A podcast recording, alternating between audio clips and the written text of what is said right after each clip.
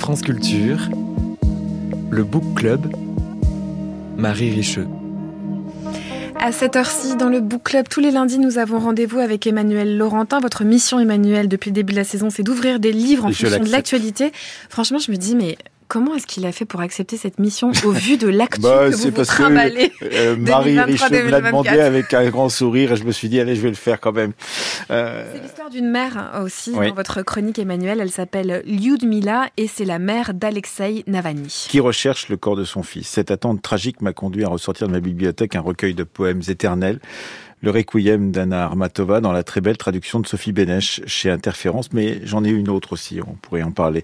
En 1937-1938, elle attendait la sortie de son fils de la prison des Croix à Leningrad, où il était enfermé pendant la grande terreur stalinienne. De ces longues heures de crainte qu'ont subi tant de familles pendant cette période, Anna Armatova tire parmi les plus terribles poèmes sur l'espoir euh, mutilé, sur l'horreur des morts sans procès, sur l'injustice. Dix-sept mois que je hurle, je te crie de revenir. Je me jette aux pieds des bourreaux, toi, mon fils et mon effroi.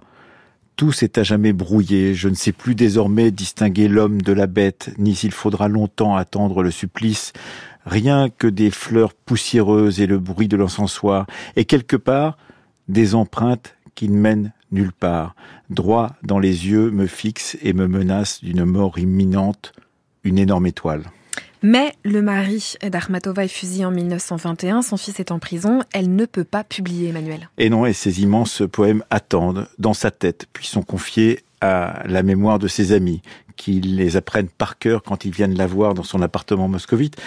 Ils ne seront publiés que bien plus tard, une fois la déstalinisation accomplie, au début des années 60 à l'étranger. Pourquoi? Parce qu'ils dépassent le seul cas de la terreur stalinienne pour dire toute l'horreur de l'arbitraire en général, l'arbitraire qui fait disparaître celui qu'on aime.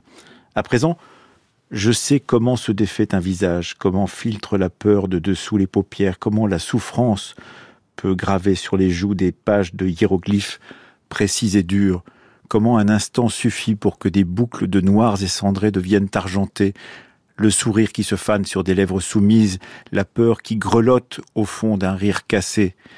Et si je prie, ce n'est pas pour moi seul, c'est aussi pour toutes celles qui étaient avec moi, dans le froid sans, sans pitié, dans la chaleur torride, au pied du mur aveugle et rouge. Car au pied du mur aveugle et rouge, Anna Armatova a pris au pied de la lettre, comme elle l'écrit en guise de préface, ce que lui a dit une femme aux lèvres bleuies, à voix basse. Et ça, vous pourrez le décrire? Je lui ai répondu, je peux. Alors, un semblant de sourire a effleuré ce qui avait été autrefois son visage. Parler pour les autres Russes et ne pas les quitter, c'est la vie qu'avait choisie la poétesse Armatova qui mourut à Moscou en 1966. Car, comme elle l'écrit en 1961, en ouverture de cet incroyable requiem, il faut vraiment le lire, non, je n'étais pas sous un ciel étranger, ni réfugié sous une aile étrangère. J'étais alors aux côtés de mon peuple, là où pour son malheur, mon peuple se trouvait. Je ne sais si une fois son corps retrouvé, Alexei Navalny aura droit à un requiem. Mais comme pour tous les Russes victimes de l'arbitraire du pouvoir, celui d'Armatova, le requiem d'Armatova, lui offrira la grandeur qu'une mort dans une colonie pénitentiaire avait voulu lui enlever.